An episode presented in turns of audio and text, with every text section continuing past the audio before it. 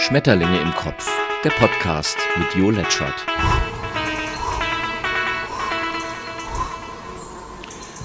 Einen wunderschönen guten Abend, sage ich mal. Einen wunderschönen guten Abend. Hier ist es gerade Abend, bei dir ist es vielleicht gerade wann anders. Hier ist wieder Jo Letschert und die Schmetterlinge im Kopf. Und wenn du den Podcast noch nicht gehört hast oder du hast ihn auch schon gehört und bist dir aber noch nicht ganz sicher, worum geht's eigentlich?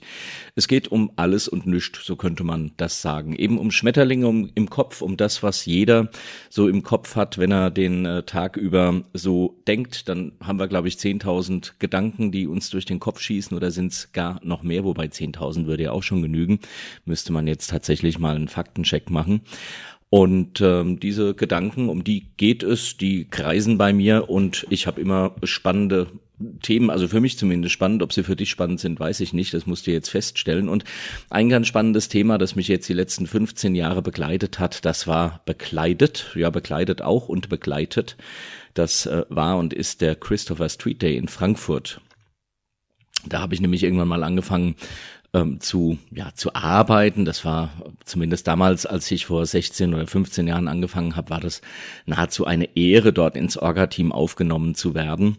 Äh, von einem Rainer Gütlich, das war der Mr. CSD bis dahin, der hat diese CSDs veranstaltet auf einer äh, sehr community-nahen Basis, auch wenn er das gewerblich gemacht hat, aber das war nie Sinn und Zweck des CSDs. Andere Veranstaltungen hat er gewerblich veranstaltet, aber mit dem CSD, da hat er eine, einen ganz anderen Zweck verfolgt. Aber dazu will ich jetzt so in den nächsten Malen, nicht unbedingt jetzt direkt hintereinander, aber in den nächsten Podcasts ein Insight CSD erzählen. Denn wenn man heute CSD hört, dann ist da natürlich eine Menge hm, Energie, will ich mal sagen, mit verbunden. Äh, da kommt dann gleich die Gender-Debatte und ähm, die ja alle anderen Debatten, die ja mittlerweile in die Gesellschaft geschwappt sind und ähm, dem ein oder anderen, der ein oder anderen auch auf die Nerven gehen, weil sie sagen, ich will da kein Sternchen setzen und macht doch was ihr wollt, aber geht uns damit nicht auf die Nerven. Das war natürlich nicht immer so, denn diese, diese ganze Debatte oder diese ganze CSD-Kultur ist eigentlich erst so in den letzten Jahren aus meiner Wahrnehmung in die Öffentlichkeit und auch in die Mitte geschwappt, wie man dann ja immer so schön sagt. Also wir haben ja nur noch eine breite Mitte und Ränder und die sind ja links oder rechts so oder so nicht gut. Die Mitte, das ist das Optimale. Und das hat eine ganze Weile gedauert, bis diese ganzen queeren Themen eben dorthin sind. Mittlerweile sind sie da und der CSD hat zumindest in meiner Wahrnehmung auch eine ganz andere ähm, eine ganz andere Stellung bekommen, was natürlich daran liegt, dass der CSD es geschafft hat, ähm, Aufmerksamkeit zu erregen, dass er es geschafft hat, angeklickt zu werden, wenn er irgendwo in den Medien erscheint und wenn irgendwas angeklickt wird, dann scheuen die Medien sich auch nicht, äh, es sozusagen zu hypen. Also kurzum, der CSD oder die Christopher Street Days, die Pride-Veranstaltungen haben an Relevanz gewonnen und das hat sie einfach in den Vordergrund gebracht. Wir leben in einer Mediengesellschaft, das ist nicht immer gut. Die äh, Journalistik war früher die vierte Gewalt sozusagen. Heute, ja, ist er eigentlich ein Medienbetrieb wie jeder andere auch oder ein Wirtschaftsbetrieb wie jeder andere auch. Natürlich noch mit einer gewissen Relevanz, aber es gibt eben so viele Medien, die man einfach gar nicht mehr schauen will, weil man genau weiß, dass ähm, hier brutale, ähm, ja, wie sagt man, Manipulation betrieben wird. Deshalb bin ich auch ein großer Verfechter der öffentlich-rechtlichen. Aber ich möchte äh, eigentlich mal ganz von vorne anfangen. CSD, wenn man das so hört, viele wissen es gar nicht, Christopher Street Day, was ist das, wo kommt das überhaupt her? Und ich will es anhand meiner Geschichte so ein bisschen aufklären, denn schlussendlich einen CSD zu organisieren, ist was ganz anderes, als auf einen CSD zu gehen ähm, und wieder was anderes, wenn ein Aktivist oder eine Aktivistin über den CSD spricht äh, im Gegensatz, wenn ein organisierender Mensch über den CSD spricht. Denn am Ende ist der Frankfurter CSD eine Veranstaltung, die mittlerweile äh, eine sechsstellige Summe benötigt, also sprich 170, 80.000 Euro. Und dieses Geld wird ausgegeben für Bühnenprogramm, aber auch für Platzreinigung, für Sanitäter, für Security, für Sicherheit wird eine ganze Menge ausgegeben. Ähm, bis zu 30 Prozent des ganzen Etats geht nur für Sicherheit äh, raus und da bleibt ganz, ganz wenig Zeit eigentlich, sich um Ideelles zu kümmern. Und das war meine Aufgabe in den letzten zehn Jahren oder neun Jahren beim CSD Frankfurt, äh, eben für die Presse äh, da zu sein und auch für die vereinsinterne Kommunikation. Aber auch da geht's gar nicht so oft um, um das Ideale, sondern da geht's wirklich darum, eine große Veranstaltung mit vielen, vielen, vielen, vielen Risiken auf die Beine zu stellen und mit vielen Fallstricken, mit vielen Hürden, mit Ämtern, mit Polizei, mit Feuerwehr, mit, mit allem Trips und Traps, Ordnungsamt. Ein ganz, ganz wichtiges Thema. Da sitzen die Leute, die einem wirklich permanent auf die Nerven gehen. Und ähm, jetzt darf ich das ja sagen, aber das ist ja auch nicht schlimm. Das ist ja eure Aufgabe dafür, darauf zu achten, dass es nicht zu laut wird und nicht zu voll wird und all diese Dinge. Aber damit muss man sich eben als organisierender Mensch ähm, kümmern und da bleibt gar nicht so ganz viel. Ich wiederum hatte so ein bisschen, ja nicht das Privileg, will ich mal sagen, aber ich hatte die Aufgabe, mich eben um genau jene ideellen Dinge zu kümmern und das bedeutet, mit den ja, Vereinen, Verbänden und so weiter zu reden, mit der Politik zu reden. Ja, und all diese Dinge, also diese ganze Kommunikation quasi zu erledigen.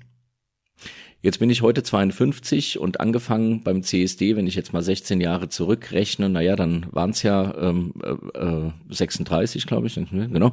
Mit 36 bin ich zum CSD gekommen und äh, meinen, aller, meinen allerersten CSD habe ich 1993 erlebt. 92 fing in Frankfurt der CSD an, ohne Unterbrechung stattzufinden. Davor gab es mal die Homolulu Ende 70er, 80er Jahre. Es gab ähm, andere Initiativen, die durchaus auch die äh, schwule oder queere Thematik aufgegriffen haben, dann aber wesentlich politischer, Rotz Schwul beispielsweise, die Rote Zelle Schwul, aber das war jetzt gar nicht so der CSD-Touch, sondern der eigentliche CSD, dass sich also queere Menschen getroffen haben, der fand statt sozusagen 1992 das erste Mal in einer Seitenstraße der großen Zeil der Einkaufsstraße von Frankfurt, die Klingerstraße oder Klingergasse, nee, Klingerstraße, genau. Da ist heute noch das LSKH für alle FrankfurterInnen, die wissen das, äh, das lesbisch-schwule Kulturhaus.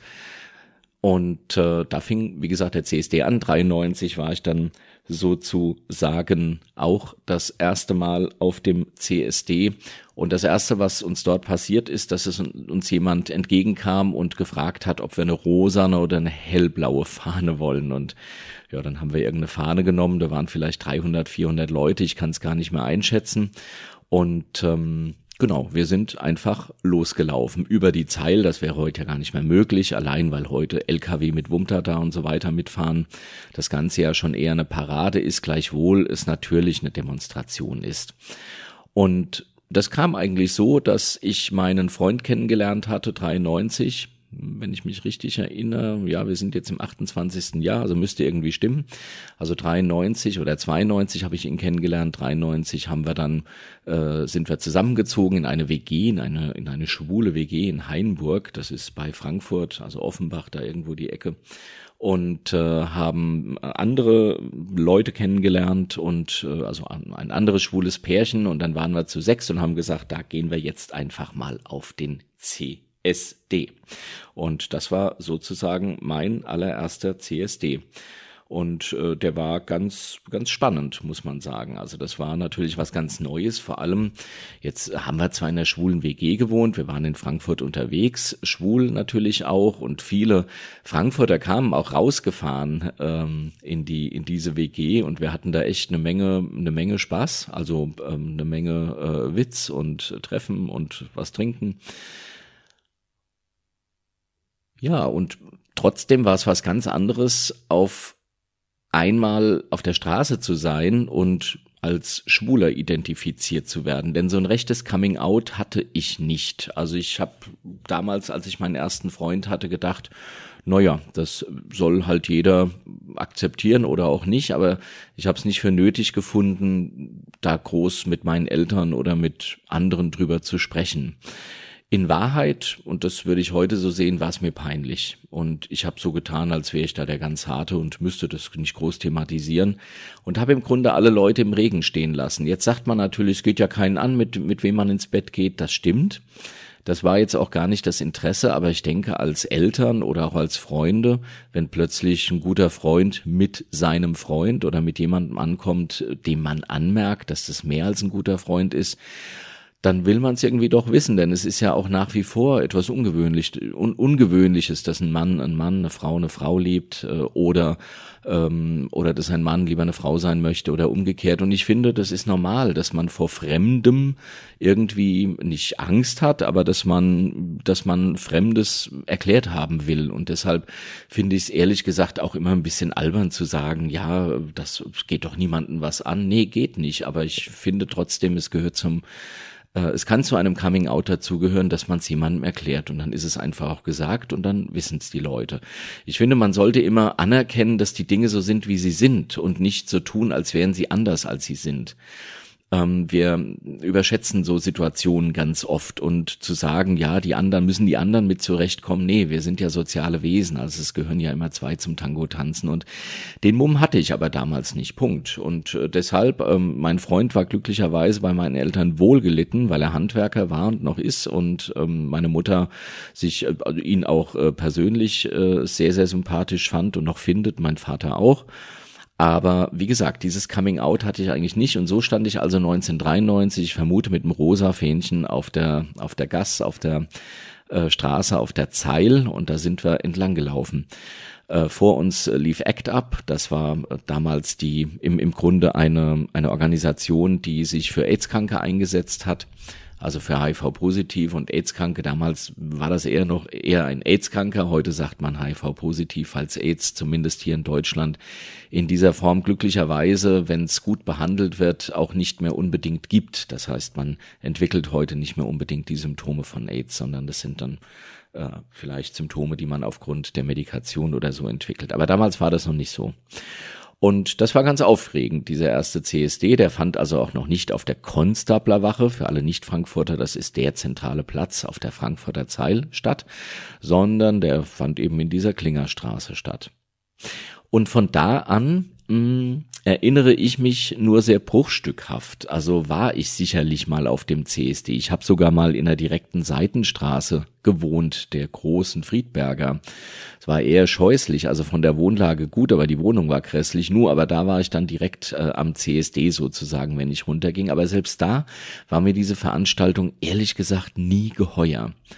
Ich weiß auch gar nicht so recht warum. Ich irgendwie, ich glaube aber, es lag doch tatsächlich daran, dass ich das nicht wollte. Ich wollte nicht zu, ich wollte mich nicht zu sehr zur schwulen Community ähm, ähm, ähm bekennen, sage ich mal, und dachte, nee, das sind alles nur Politschwestern, wobei den, den Begriff kannte ich damals noch gar nicht. Das sind alles nur Politschwestern und äh, nee, das will ich nicht, das ist mir zu intellektuell und überhaupt und ich will meinen Spaß. Und diese Vierer-WG mit vier schwulen Jungs ähm, und das war so mein kleiner Kosmos und das hat gereicht. Einige Freunde, denen habe ich das gesagt. Meiner Schwester habe ich es dann auch irgendwann oder relativ schnell auch gesagt, dass ich schwul bin. Das war auch kein Problem. Es war, wäre auch bei meinen Eltern kein Problem gewesen, wobei mein Vater bis zum Schluss äh, uns fragte, ob wir nicht irgendwann mal heiraten wollten. Aber er meinte selbstverständlich, ob wir eine Frau heiraten wollen. Fand es aber ganz lustig, dass da zwei Männer sich nicht der Ehe hingeben und ähm, ja einfach so zusammenleben. Ich habe ihn in dem Glauben gelassen und in dem Falle würde ich aber tatsächlich auch sagen, das war okay so so. Also das, ähm, er ist mittlerweile oder vor vielen Jahren gestorben. Aber ich glaube, das war jetzt nicht, ähm, also das ist jetzt nichts, was mich bedrückt, dass ich ihm das nicht gesagt habe. Und mein Vater war ein Mensch, der solchen hm, Konflikten will ich mal sagen oder Dinge, die ihm dann nicht so angenehm waren, dann auch aus dem Weg gegangen ist und er hat es dann einfach verschwiegen oder totgeschwiegen, aber gar nicht, weil er so gar nicht drüber reden wollte, sondern weil es für ihn, glaube ich, auch nicht so wichtig war. Ja, das dazu. Also wie gesagt, das, äh, ich war nicht oft auf dem CSD. Es war mir auch zu laut. Ich mag diese Veranstaltung ehrlich gesagt nicht so. Diese Veranstaltungen, also wo dann ja jetzt ja auch nicht die Creme de la Creme der, der, der Künstlerschaft, der Künstlerinnenschaft auf der Bühne steht. Und es ist gar nicht böse gemeint, aber ich bin schon bei Konzerten sehr wählerisch und gehe da nicht oft hin. Und wie gesagt, auf solche Feste, egal welcher Art, wo es denn wirklich so richtig krachig laut und voll ist. Ähm, das habe ich schon damals nicht so gemocht. Deshalb hat man sich da oder habe ich mich manchmal dann mit Leuten mal getroffen, mal ein Bierchen getrunken oder eine Cola. Und das war's dann aber auch schon wieder. Also ich habe das wirklich viele Jahre gar nicht so mitbekommen. Naja, also das, das einmal dazu. Ähm, und was, was ich besonders fürchterlich fand, war die Schweigeminute im Übrigen. Die habe ich einmal mitbekommen und die Schweigeminute besteht, oder der Sinn der Schweigeminute oder der Zweck der Schweigeminute, ja, und auch der Sinn ist äh, zu gedenken, nämlich der an AIDS Verstorbenen. Nun muss man sagen, ähm, ich bin zu einer Zeit schwul geworden, also oder oder habe mich äh, bin bin in die schwule Szene, also schwul war ich, glaube ich, also seit ich denken kann, fand ich Männer attraktiv. So. Ähm, aber ich bin zu einer Zeit in die Szene gekommen, da hatte ich noch keine schwulen Freunde. Ich hatte nur, das hat sich bis heute fast auch, ist, ist, ist so ein bisschen geblieben. Also, dass ich auch viele Hetero-Freunde habe, einfach weil es mir auch egal ist, ob, ob jemand schwul oder hetero ist. Aber das hat sich, äh, ist vielleicht auch noch Teil dieser Verleugnung gewesen. Mittlerweile sind es wesentlich mehr schwule Freunde und lesbische und Transfreunde und so weiter. Aber damals war das noch nicht so. Insofern konnte ich äh, schlussendlich auch nicht in diesen, konnte ich mich auch nicht so einreihen in diese, in diese Trauer, weil ich habe schlicht niemanden gekannt, der an AIDS gestorben wäre und der mir jetzt extrem nah gewesen wäre. Also ich kannte dann am Ende schon zwei, drei Leute, sogar äh, sogar in den äh, Anfang 80ern, als das richtig losging, ähm, aus der Jugendfeuerwehr gab es zwei ähm, in einem kleinen Dorf nahe Frankfurt, also schon urban, aber da hat man nicht drüber gesprochen und die wurden im Krankenhaus auch nicht besucht. Das war immer noch, das war ein richtiges Pfui-Thema. Ähm, aber jetzt richtig Freunde, wie es Menschen, die jetzt vielleicht zu der Zeit schon 30 oder 40 waren und die da wirklich richtig viele Freunde verloren haben und zwar in, innerhalb kürzester Zeit, das ist mir nicht passiert. Und deshalb fand ich diese Schweigeminute dann noch so den, naja, wie soll ich sagen, den, ähm, das war dann noch so der Oberkracher an, ähm, an, an Abstoßendem. Also das hat mir gar nicht gefallen. Ja, und so habe ich den CSD ehrlich gesagt sehr stiefmütterlich behandelt. Ja, also das war sozusagen meine meine ja Zeit zum CSD bis bis ich denn eine, ja, eine Kollegin kennengelernt habe, die mit mir gearbeitet hat. Und die, bis ich, jetzt musste ich mich räuspern, ich glaube, das schneide ich gleich raus. Also, bis ich eine Kollegin, ähm, bis ich äh, eine Kollegin sozusagen getroffen habe oder mit der ich halt zusammengearbeitet habe und bei der relativ klar war, dass sie lesbisch war äh, sie hatte eine äh, dunkle Hautfarbe, also war äh, farbig, sagt man, glaube ich, farbig, schwarz, also kurzum, war riesig groß und hatte einen breiten Frankfurter Dialekt. Also sprich, man konnte sie wirklich nicht verkennen und sie machte keinen Hehl daraus, äh, eine Lesbe zu sein und zwar eine unglaublich sympathische Frau. Und wir haben uns dann natürlich auch um, über den CSD unterhalten und äh, ich habe dann meine Abneigung so ein bisschen zur Sprache gebracht und dann sagte sie, weißt du was, dann kimmst du mal also das ist so tiefstes Frankfurter, da kimmst du mal ins Backstage. Und dachte ich, naja, das Backstage, was ist denn das Backstage? Na, also was ein Backstage ist, wusste ich natürlich. Und äh, dann wusste ich auch, wer da reinkam damals, der hatte wirklich einen Sechser im Lotto. Und das ähm, ist mittlerweile nicht mehr ganz so. Und mittlerweile sage ich auch leider nicht mehr ganz so, aber manchmal auch zum Glück. Aber dazu in einer anderen Folge sicherlich etwas mehr. Kurzum, ich durfte mit meinem Freund ins Backstage. Und das heißt, man durfte an einer Security vorbei hinter die Bühne und da war wirklich eine Oase. Man muss sich vorstellen, vor der Bühne ähm, ist, sind 10, 15, 20.000 Leute, vielleicht auch 30.000, ich weiß es nicht, oder 40.000. Also über drei Tage verteilt sind es sicherlich 150 bis 200.000 Leute. Das ist eine ganze Menge. Das ist, ich sag mal, ein Drittel von Frankfurt, naja, ein Viertel. Und ähm, hinter der Bühne und, und ein Riesenkrach natürlich, wie vorhin schon gesagt, und heiß. Am CSD ist meistens heiß, zumindest in Frankfurt.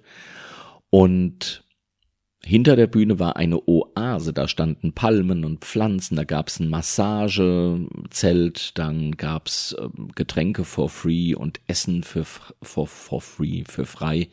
Also alles frei, die Leute waren total nett. Es liefen ganz viele in blauen T-Shirts rum mit Staff hinten drauf, also S-T-A-F-F. Das bedeutet, äh, ja, Crew sozusagen, die Staffer. Und ähm, die Leute waren, wie gesagt, sehr, sehr nett. Und wir haben dort eine, eine Menge Leute und vor allem eins, zwei wirklich bis heute gute Freunde kennengelernt. Und das Schönste an diesem Backstage-Besuch war in der Tat die Schweigeminute. Man hält es nicht für möglich. Denn was man vorne nicht gesehen hat, beziehungsweise wenn man in der Menge gestanden hätte, oder wenn ich es mir wirklich genau angeschaut hätte, hätte ich schon gesehen, dass da Leute sehr getrauert haben. Aber hinter der Bühne lag sich während dieser Schweigeminute wirklich alles weinend in den Armen und das hat einen komplett mitgerissen. Also man, der ganze Platz, plötzlich waren 30.000 Leute ruhig und hinten im Backstage war es auch komplett ruhig. Ähm, vorne hat ein, äh, ein Vertreter der AIDS-Hilfe, der Christian Setzefand, wie bis heute im Übrigen eine Rede gehalten, hat die Menschen runtergebracht.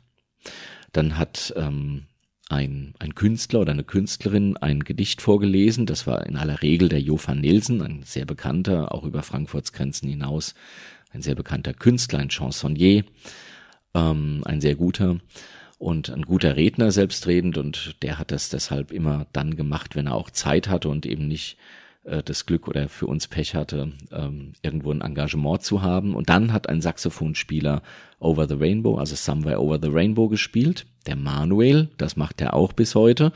Und dann stiegen tausend schwarze Luftballons mit Helium gefüllt in den Himmel. Ja.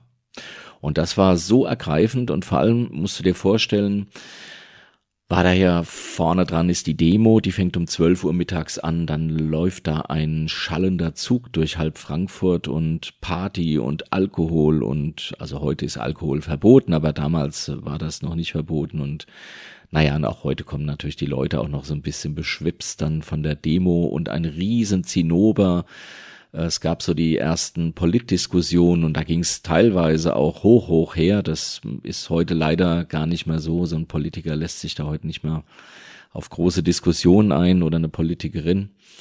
Und äh, da gab es einen, einen riesen Zwischenfall mal zwischen Petra Roth und Volker Beck, aber das sei an anderer Stelle erzählt. Da hat sich die Frau Roth auch sehr, sehr aufgeregt. Naja, so ist es, wenn man Politiker ist und ähm, nicht alles von seinen Leuten gesagt bekommt, was so in Frankfurt geschieht und anderes einem dann auf der Bühne äh, aufs Brot schmieren.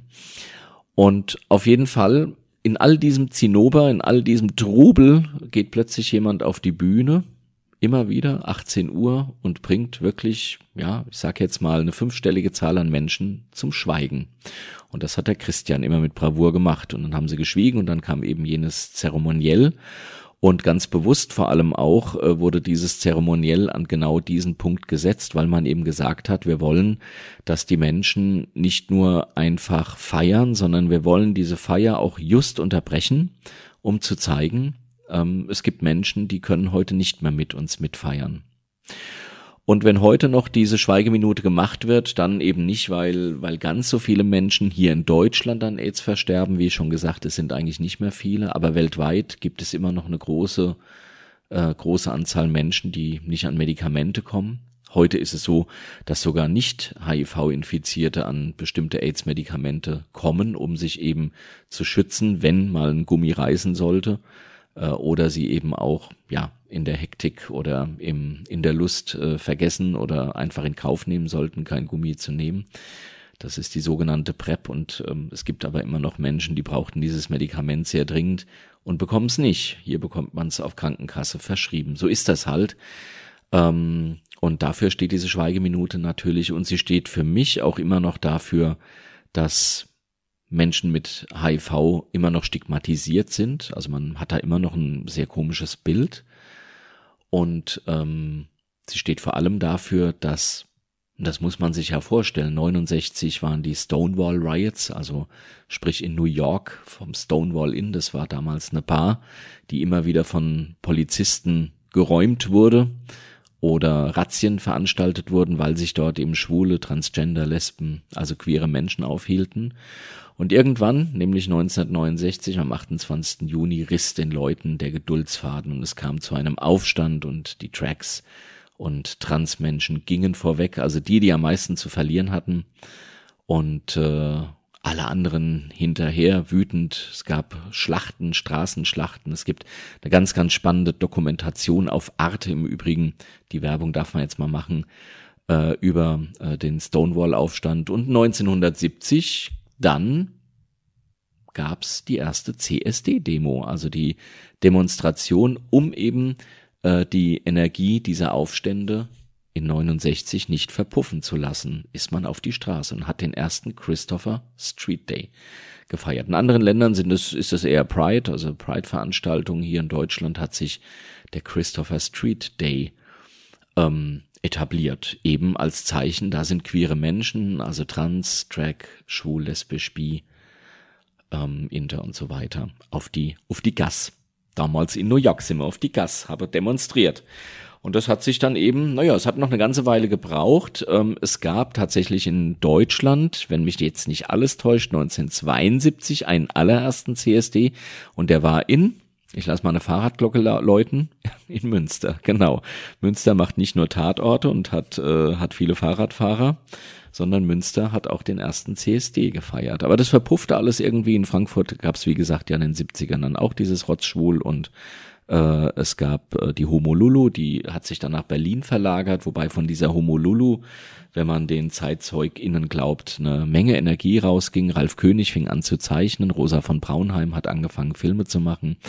Also das waren schon alles tolle Zeiten, muss man sagen. Oder ähm, ja, toll im, im Sinne, also im wahrsten Sinne des Wortes, sind natürlich auch schwierige Zeiten. Und all diese erkämpften Rechte, das wollte ich damit sagen, all diese erkämpften, ja, diese wie soll man sagen, diese, dieses Selbstbewusstsein, dass man gesagt hat, so, jetzt sind wir mal auf die Straße gegangen. Dieses Selbstbewusstsein wurde von einem kleinen fucking Virus im Grunde in, ja, Grund und Boden gestampft. Denn plötzlich waren die Schwulen wieder die Virusträger. GRID hieß diese Seuche erst, also Gay-Related Immune Deficiency, also Schwulen ähm, äh, bezogene äh, Immunabwehrschwäche. Und dann hat's man, hat man es auf, auf AIDS eben auf eine allgemeinere ähm, Form gebracht. Aber äh, es war klar, worauf es äh, abzielte und natürlich gab es unter den Schwulen ähm, natürlich in diesen, also nicht natürlich, eben nicht natürlich, aber es gab unter den Schwulen eben die meisten äh, Infektionen wobei das natürlich in anderen Ländern ganz anders aussieht, äh, in Afrika beispielsweise und ja, äh, Thailand, äh, asiatischen Ländern. Da sind die Infektionswege wieder ganz andere. Hier äh, in, ich glaube, in Westeuropa kann man sagen, hat es eben sehr oft auch schwule Männer getroffen. Aber längst nicht nur. Es gibt also äh, auch äh, natürlich Frauen etc. Also das ist ein Virus, das vor niemandem halt macht, ist klar. Aber es hat im Grunde die Schwulenarbeit oder diese, ja, diese ganze, dieses ganze Selbstwert-Ding ähm, wieder nach unten gebracht. Würde man vielleicht meinen. Aber es ist etwas äh, dann doch passiert und dafür, das will ich damit sagen, steht für mich die Schweigeminute auch immer noch mal. Es ist nämlich passiert, dass ähm, die schwulen Männer und auch die, ja, die queeren Menschen äh, wieder zusammengestanden haben. Das heißt, dass sie ähm, ja, also dass sie, dass sie sich selbst sozusagen geholfen haben, dass sie selbst AIDS-Hilfen gegründet haben, ACT-UP-Hilfen. Und die AIDS-Hilfe war im Grunde auch die, die sich um genau die gekümmert hatte, die keiner anfassen wollte. Die AIDS-Hilfe war da. ACT UP war da. Also die Community war da. Und so ist es auch, wenn man Ralf Hüter zum Beispiel mal hört, ist ein bekannter, ein bekannter ähm, Hirnforscher, der sagt, Not schweißt zusammen. Aber wenn die Not weg ist, ist das Zusammenschweißen auch wieder weg. Also besser ist es, man schweißt sich im Guten zusammen, denn das ist äh, anhaltender, das ist nachhaltiger die äh, zusammengeschweißte Not, das kennt man auch aus Kriegen, die äh, verflüchtigt sich relativ schnell, wie gesagt, wenn die Not wieder weg ist. Und das kann man durchaus, finde ich, in der Community heute sehen, dass die Menschen eben gar nicht mehr so die Notwendigkeit sehen, zusammenzuhalten. Im Gegenteil, es gibt Grabenkämpfe. Wer hat das wichtigste Argument? Äh, wer, auf wen muss der Fokus besonders gelegt werden? Wer hat kein Recht, irgendwas zu sagen? Wer hat Recht, was zu sagen? Also da finden auch Grabenkämpfe statt und jeder hat die besten Argumente Argumente und das Argument ist meistens irgendwas mit Phob oder mit istisch. Ich sage das wirklich mal so als CSD-Organisator oder Organisierender äh, kann das manchmal ganz schön anstrengend sein und man würde sich wirklich manchmal wünschen zu sagen, Leute, seid froh, dass es uns so gut geht, dass wir uns untereinander so zanken können ähm, und uns nicht um Schlimmeres kümmern müssen, was wir nach außen verteidigen müssen, was ja so auch nicht ganz stimmt, aber in Deutschland ist es ja nun mittlerweile tatsächlich so, dass wir ähm, einen, einen recht guten Schutz haben bei allem, was natürlich noch nicht so gut ist, was Minderheiten angeht. Aber da sind ja die queeren Menschen nicht die einzigen. Gibt viele andere, die äh, genauso natürlich ähm, gestriezt werden, weil sie ja, weil sie fremd sind, weil sie äh, einer Minderheit eben angehören, weil man sie so oft nicht erlebt. Aber das war wie gesagt ähm, ja die Schweigeminute. Und die, jetzt schließt sich der Kreis wieder, die hat's mir dann besonders angetan, als ich das erste Mal im CSD Backstage war 2004. Genau, 2004. Das erste Mal im Backstage. Kim's the Mall ins Backstage, hat sie gesagt. Ja, heute habe ich leider keinen Kontakt mehr zu, äh, zu ihr.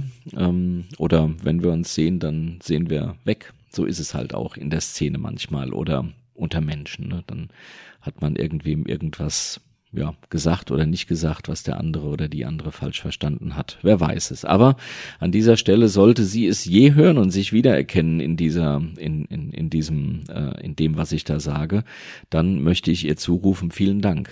Das hat mein Leben sehr verändert und da warst du ein wichtiger Teil von. Liebe K. -Punkt. So, wenn sie es jetzt hört, dann weiß sie, dass sie gemeint, aber das weiß sie sowieso. Ja, so ist es eben manchmal. Das Leben spielt einem Menschen an oder spült einem Menschen an den Strand und äh, so ein, ein Treibgut will mal sagen.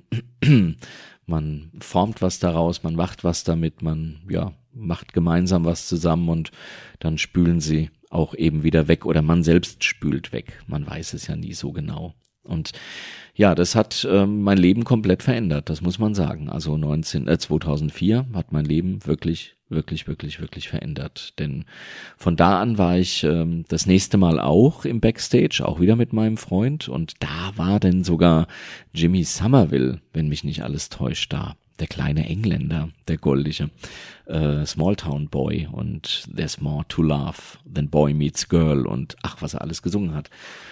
Ähm, Never Can Say Goodbye. Ach, so viel. Sehr schön. Und äh, Jimmy Somerville hatte ich damals interviewt und äh, dieses Interview, ach, weißt du was, dieses Interview, wenn ich es finde, schneide ich es doch glatt hier mit rein. Ich weiß aber gar nicht, ob ich es ob ich's noch hab oder ob ich es noch finde. Hm. Einer der Stargäste am vergangenen Wochenende war am Samstagabend Jimmy Somerville. Joachim Letschert hatte die Möglichkeit gehabt, mit ihm vor seinem Auftritt ein Interview zu führen. Okay, Jimmy, it's very exciting to have you here. Um, how do you? How, how, does it work that you look like 20 years ago? No, no, no. Oh yes, yes, yes. No, no. But if, if, if, you saw me in the morning, it's I look like I should. Oh. No, but I think it's like. Unfortunately, I don't. yeah, exactly, Yeah, exactly. but um, no, um, I just it's because I. I think I I, have never been someone who's been obsessed with fashion or trend or style. So in some way, I always look how I looked 20 years ago. So in That's some right. way, yeah. So I'm, I'm, I'm, I'm older. Of course, I'm much older. Tell me, how old are you? I'm 44. 44. Yeah. Oh, congratulations. um, you've been the initi initiator of, of many coming outs. Um, uh, how does it feel? Fantastic. Really. You were the first one being or, or, saying I'm gay and I'm singing not only but also for gays. In some senses, I think what I said was that yes, I'm gay, but you you should be who you are and be yourself and believe in yourself. And that's it. That's that was so important to me. If you were, I, I, I wanted to tell people just believe in yourself, and it will be it will be a hard thing to do to tell your mother, to tell your father, to tell your friends that you're not the person they thought they knew because you're somebody different because you're gay. And it's it's a terrible thing because sometimes your friends and your family they just leave you. But it's important for you as a person to believe in yourself and to be who you are. Okay, for me it wasn't too terrible. Uh, how was it with your coming out? It wasn't so bad for me, but okay. but where I lived, where I lived was was not so good. So, where did you live? I lived in Glasgow, and I lived okay. in and I lived in a, a very um, a very uh, austere industrial area. So you know. Okay. What's what's about new projects? Um, now, now we heard some some Yeah. very old and very uh, uh, good songs of you, and uh, I think the new project is with Rosenstolz something. Yeah, I think for me, it's, it's it's always to just to make new songs and to sing, and to enjoy. I, I like to enjoy singing. I want to. I always want to sing and be be an exhibitionist. So that's Okay. that's the most important thing. So Uh, some people say uh, uh, you have you have a, a, a sort of special connection to Frankfurt. Uh, when were you the first time in Frankfurt? oh my god, Frankfurt. The first time was 1984 Oh, that's long Mm. ago. And and why? because of coming for work and promotion and Okay. with Bronski Beat and the Communards. So I I have seen the changes of, of Germany from unification and stuff. So it's a special place for me. Special place. Okay, do you like Frankfurt? Okay, you like Frankfurt. Yeah, it's cool. Yeah, Okay. yeah, I do. And is there any location uh, you, you like especially? that would be telling. That oh, would be telling. please. Yeah, yeah, yeah. No, no, that would be really telling. Um, what what will you do this evening? Um, Where- probably where- go to a club. Where can I meet Jimmy Somerville if I want to? In which club or in which? Uh, Probably in a park. okay, it's it's some meters ago. There you go. I know, I know. I've been there already this evening. I've been there. okay, and uh, was it cool for you? Now the the audience and, and all The audience was good. They were great fun. Were the rest? great. It was great. Okay. The park, that was good too. Okay, the Park. Thank you so much, Jimmy. Bye. Naja, wenn nicht, dann nicht. War auf jeden Fall, dann sage ich mal, was er gesagt hat. Ich habe dann auf jeden Fall gesagt, was machst du denn jetzt noch nach deinem Auftritt? Und er sagte, er geht jetzt noch mal in die Friedberger Anlage cruisen. Damals cruiste man noch. Ich glaube, heute cruist man gar nicht mehr. Ähm, zumindest nicht in der Friedberger Anlage, aber das weiß ich gar nicht, ob das, ob das noch so ist. Also cruisen heißt, wenn schwule Männer auf Beutejagd gehen und sich dann an äh, in verwinkelten Ecken und Wäldern und Parkplätzen und so treffen und dann ihren Auserwählten sozusagen ins Gestrüpp ziehen und äh, wilden, hemmungslosen Sex miteinander haben. Das wäre cruisen. Naja. Das äh, auf jeden Fall hatte Jimmy Somerville damals vor, ob er es gemacht hat, weiß ich nicht. Ich ähm, eigentlich hätte ich ihm nachgehen müssen. Hätte ich mit Jimmy, Jimmy Somerville in, Fra in Frankfurts Stadtpark geschlafen. Naja, gut, man muss ja nicht alles mitnehmen, nur weil es geht. Aber genau, also das, das, äh, das ähm, nur als kleine Anekdote. Und das zweite Mal war ich, wie gesagt, auch als Gast da. Und ähm, es war im Grunde wieder dasselbe Erlebnis, äh, ein, ein wunderbarer, ein, ein wunderbarer Empfang. Ähm, wir haben die Leute wieder getroffen vom letzten Jahr.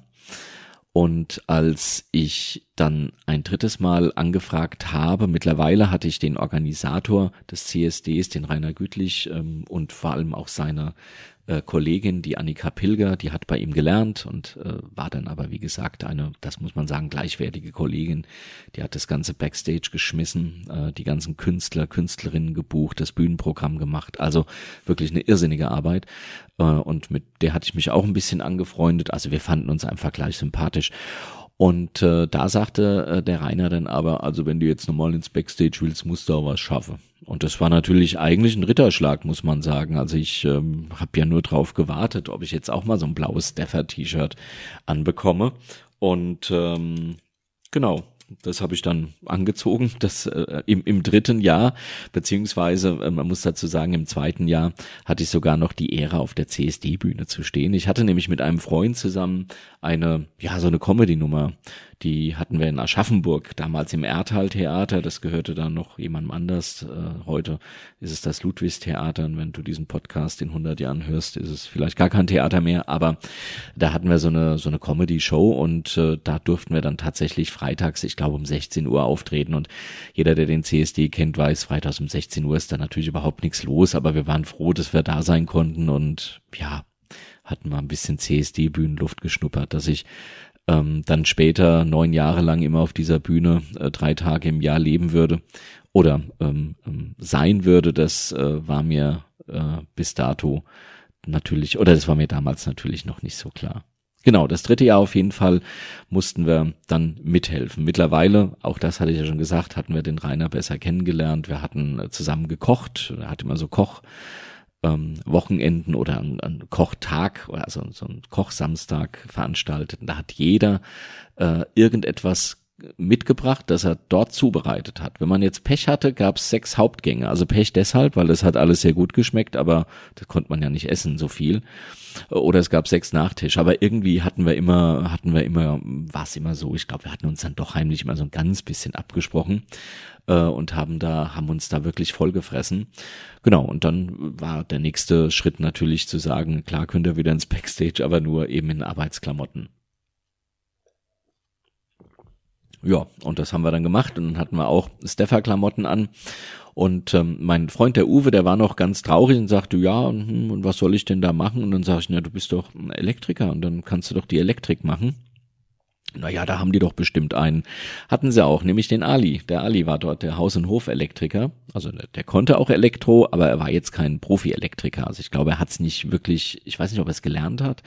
Auf jeden Fall gab es so die ein oder anderen Malessen, die äh, hat der Uwe dann kurzerhand mit dem Ali gemeinsam behoben und dann war er tatsächlich auch mit dem, mit ihm zusammen der Chefelektriker und das ist er ja, seitdem kann man sagen, geblieben und hat immer dafür gesorgt, dass so wenig Stromausfälle wie möglich geschehen. Das ist auf einem CSD oder auf so einem Open Air natürlich immer ganz kritisch, wenn es regnet ähm, oder stürmt.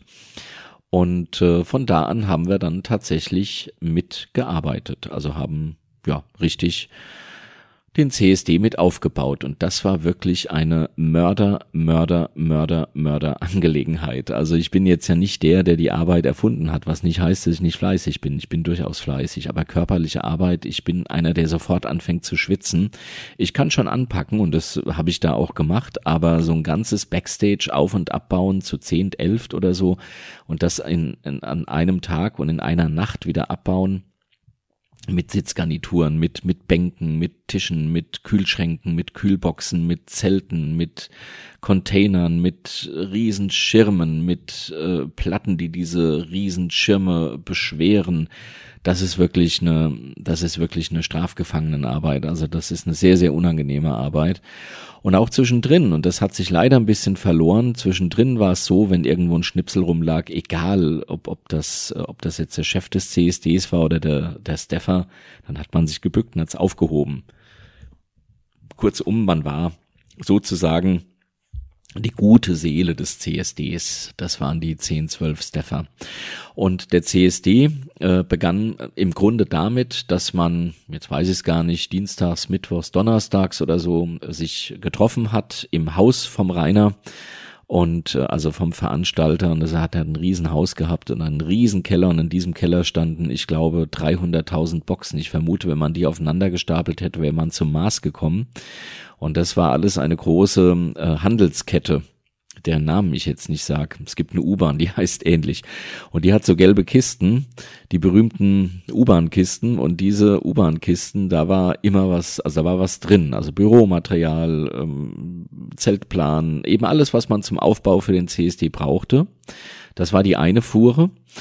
Und ähm, die hatte sozusagen Platz in einem wirklich riesen siebeneinhalb Tonner und die andere Fuhre, das waren äh, Tombola-Preise, die in ähnlich vielen Boxen verpackt waren und äh, auch in diesem Keller standen. Und das war Tombola zugunsten der AIDS-Hilfe in Frankfurt. Und äh, das waren wie gesagt ganz genauso viele Kisten. Kurzum, wir haben einen halben Tag erstmal damit verbracht, eine Kette zu bilden. Und das war aber genial. Und haben dann vom Keller bis zum LKW quasi jeder stundenlangen Kisten von dem einen genommen, zum anderen gegeben, von der einen genommen, zu der anderen gegeben, um es mal zu gendern. Und äh, genau, und dann haben wir den LKW eben dorthin gefahren und dann haben wir den ganzen Kram aufgebaut. Das heißt, dann stand da ein Bataillon an Bauzäunen, die äh, für das Backstage aufgebaut wurden. Die Bühnenbauer waren schon da und man hat eben die ganzen, die Küche aufgebaut, die Zelte aufgebaut. Ich sagte ja schon, es gab ein Massagezelt. Dann kamen die, ähm, die Leute vom Catering und haben da ihre ganzen Sachen eingeräumt, haben angefangen zu schnippeln, weil ähm, am nächsten Tag morgens, freitags morgens musste es dann ja schon Kaffee geben, denn da fing der CSD ja quasi an. Und das war wirklich eine Mordsmordsarbeit. Und von da an hatte jeder ständig zu tun und man hatte ständig auch ein, ähm, ein Headset im Ohr, also von einem Funkgerät. Ich habe mich dann später dieses, äh, diesem, äh, dieses Funkgerätes entledigt, weil, weil man ständig, da quatscht natürlich ständig irgendwer, irgendwer sucht immer irgendwas und jeder hört's dann quasi mit. Aber das gehörte dann sozusagen dazu. Und so wurde dann ein CSD aufgebaut. Und der wurde rückwärts dann auch wieder abgebaut, wenn es dann sonntags abends nach 10 Uhr war, um 10 Uhr war Schluss. Und dann ging es von der Bühne runter sozusagen und dann wurde gleich alles abgebaut. Und um 3 Uhr nachts waren wir dann fertig. Und ähm, als wir um drei Uhr nachts oder am nächsten Morgen, so als wir fertig waren, dann hat es noch ein Bier gegeben, dann war man um vier Uhr zu Hause und um neun Uhr gab es glücklicherweise dann auch schon Frühstück. Nämlich äh, Abschlussfrühstück dann in, in einer Kneipe oder in einem Restaurant oder wo auch immer, wurde dann ein Riesenbohai, also ein wirklich ein tolles Buffet veranstaltet. Aber wir saßen dann alle wie die untoten Toten oder die toten Untoten, wie sagt man, wie die Zombies. Ähm, und so hat äh, habe ich den CSD quasi die ersten Jahre erlebt. Ja. Das also eine, eine erste, eine erste Einführung in meine Erlebnisse rund um den CSD, Inside CSD sozusagen. Und ich kann dir versprechen, ähm, das war jetzt mal so grob, was so passiert ist, aber es wird noch äh, sehr dramatisch. Nur wenn du jetzt das hörst und dann mal was über den CSD hörst, äh, dann weißt du natürlich oder dann weißt du ab jetzt, das ist nicht immer nur feiern und nicht immer nur ähm, also es gibt auch Menschen, die da ganz schön schuften und die sich wirklich um ganz viele Sachen kümmern müssen, dass das alles läuft und nichts schief geht. Wir hatten Sturmwarnungen, dann muss man natürlich schauen, dass man die Leute vom Platz kriegt und und und. Also das ist wirklich ein, ein recht schwieriges Unterfangen und wenn du, ich sag mal, ähm, ja, um rund um, um diese Konstablerwache, ich weiß es nicht wie viel, vielleicht 30, 40.000 Leute hast, die verteilen sich dann ja ähm, auch so ein bisschen in die Seitenstraßen, hast du halt immer das, äh, das große Risiko, wenn irgendwas ist, wie kriegst du die Leute vom Platz oder wie schützt du die Leute? Jetzt gab es damals noch keinen Terror. Das ist ja heute ein weiterer, ne, dass man diese ganzen Betonpoller aufbauen muss und, äh, und da äh, Sicherheitskonzepte abliefern muss, ähm, was gar nicht so schlecht ist, weil man da tatsächlich mal niederlegt, wo die Leute denn ablaufen können, wenn es denn so sein muss. Was muss der Moderator oder die Moderatorin denn auf der Bühne sagen? Und das ist alles heute festgelegt. Ähm, ja, hat man eben Texte, die dann gesagt werden, so dass die Leute ruhig weggehen. Und die wurden tatsächlich auch mal geprüft. Äh, also die wurden mal äh, probiert, aber gar nicht so aus Spaß an der Freude, sondern weil ein Sturm, äh, ein, eine Sturmfront auf uns zukam und da dachten wir, jetzt nutzen wir die Gelegenheiten. Es hat sehr gut funktioniert. Also der CSD Frankfurt zumindest ist sicherheitstechnisch, sehr, sicher, sicher, sicherheitstechnisch sehr gut ähm, vorbereitet und ausgerüstet. Ja.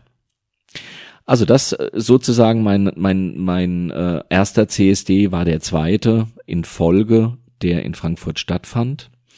Dann lange lange nix, weil selbst auch gar nicht so sicher, will ich da überhaupt hingehören, will ich dazugehören, ist mir das nicht zu politisch ähm, dann durch Zufälle tatsächlich äh, die Rückseite des CSDs kennengelernt, das sogenannte Backstage. Und äh, dann war es eine logische Konsequenz, dass es hieß, so und jetzt musst du auch arbeiten. Und dann war ich sozusagen einer dieser fleißigen, ja in dem Falle Drohnen, also die männlichen Bienen für alle Jugendlichen, die Drohne nur in einem anderen Zusammenhang kennen oder auch älteren Menschen. So, äh, insofern, die 45 Minuten sind gleich rum. Ich sag jetzt mal für diesen Teil äh, vielen Dank, dass du mir zugehört hast, während ich mir so erzählt habe, wie ich denn überhaupt zum CSD gekommen bin. Denn ich bin mittlerweile auch weg und das auch erst seit ganz kurzem, aber das ist eine andere Geschichte und die erzähle ich dann ein anderes Mal.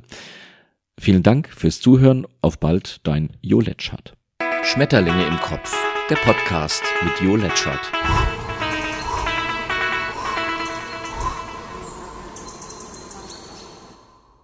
Geschafft. Hat's gefallen?